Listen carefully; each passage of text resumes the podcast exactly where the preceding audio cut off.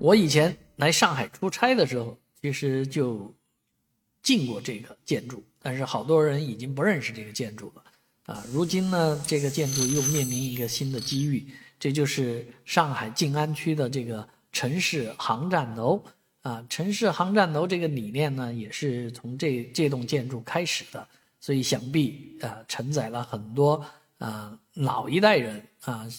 中老年人一些记忆啊，出差呀，甚至于出国啊，可能都是从这儿出发的啊，因为可以在这里办票，在这里托运行李。啊，然后去机场。当然，随着这个城市交通的改善，尤其是地铁，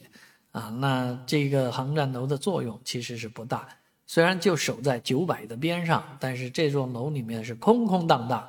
啊，像阴阴影啊。反正我后来走到这个楼的时候，总觉得呃有点瘆得慌啊。这个楼，嗯，完全没有人气啊。比之于旁边的楼。啊，那种大柱子来看的话呢，它又不是那么坚固的感觉，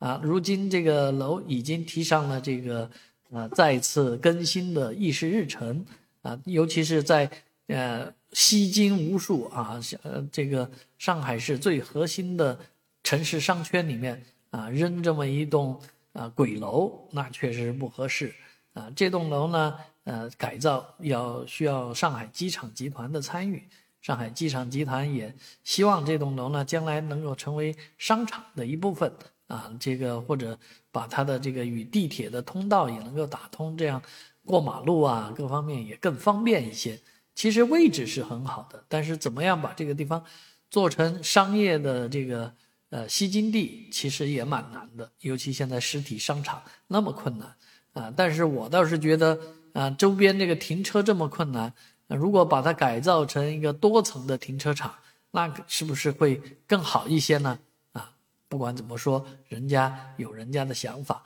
啊，毕竟这个钱是别人掏的，将来多一个逛街的去处啊，也许也不是什么坏事儿。